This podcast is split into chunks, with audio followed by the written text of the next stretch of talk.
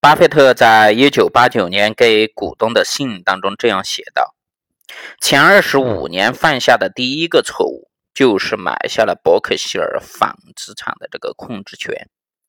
即使清楚的知道纺织这个产业啊前景并不光明，却因为受到价格极其便宜的引诱而购买了。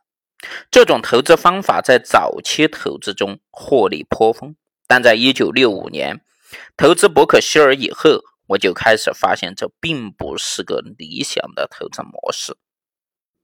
虽然巴菲特被称为股神，但是他也犯下了不少的错误，比如受到股票价格低廉的诱惑而忽视了公司的资质。巴菲特的六大错误投资啊，以下我们罗列一下。第一个就是投资不具备。长期持久竞争优势的企业。一九六五年，他买下伯克夏海瑟威纺织公司。然而，因为来自海外竞争的压力巨大，他于二十年后关闭了纺织工厂。啊，第二个，投资不景气的产业。巴菲特一九八九年以三万五千八百万美元。投资了美国航空公司的优先股，随着航空业的这个不景气啊，就一路下滑，他的投资也告大减，他为此懊恼不已。有一次，有人问他对发明飞机的怀特兄弟的看法，他回答：“应该有人把他们打下来。”第三一个就是以股票代替现金进行投资。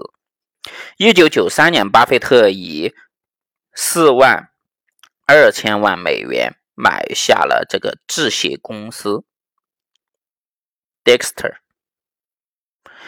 不过，他是以伯克夏海威公司的股票来代替现金，也就是之前买的那个纺织厂公司的股票来当做现金再来买。而随着该公司的这个股价上涨啊，如今他购买的这家制鞋厂公司的股票价值二十亿美元啊。第四就是太快的卖出。一九六四年，巴菲特以一千三百万美元买下了当时陷入丑闻的美国运通百分之五的股权，后来以两千万美元卖出。若他肯坚持到今天，他的美国运通股票价值高达二十亿美元。第五，就是虽然看到投资价值，却没有行动。巴菲特承认，他虽然看好零售行业的前景，但是却没有加码投资沃尔玛。他此一错误啊，使得伯克夏海威公司的股东。平均一年损失了八十亿美元。第六条，现金太多。巴菲特的错误就是来自自有的这个现金太多了，而要克服此问题，巴菲特认为必须耐心等待绝佳的投资机会。巴菲特曾经经营水牛城日报、美国运通、啊盖克保险等公司时啊。他都能成功的扭亏为盈，这在普通的投资者看来是一件很了不起的事。